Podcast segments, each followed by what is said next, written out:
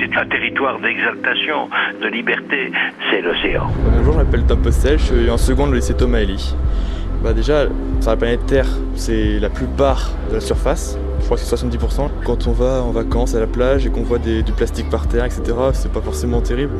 Est-ce que vous avez de bonnes nouvelles concernant l'avenir de la mer? La bonne nouvelle, Tom, elle arrive après les mauvaises. François Sarano, ancien plongeur sur le Calypso, le bateau du commandant Cousteau, océanographe et ardent défenseur du monde marin. Moi qui connais un petit peu mieux les côtes méditerranéennes, le littoral est surpeuplé que les exigences des vacanciers sont terribles et qu'ils massacrent beaucoup et qu'il y a un grand, grand, grand trafic maritime, surtout des bateaux de passagers, etc.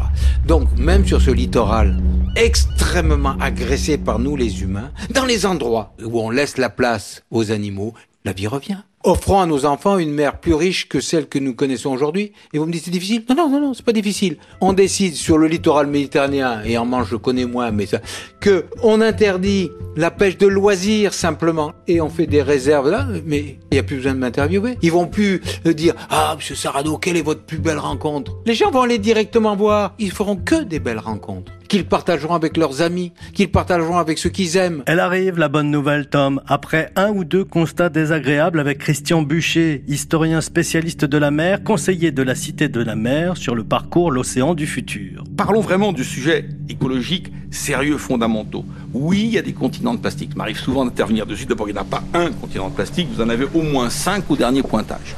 Un dans l'océan Indien, deux dans l'océan Atlantique, deux dans l'océan Pacifique. Mais il ne faut pas que ces continents de plastique soient l'élément qui cache la forêt. Moi, ce qui m'inquiète beaucoup plus, tous les experts, on est tous unanimes sur la question, c'est l'acidification des océans.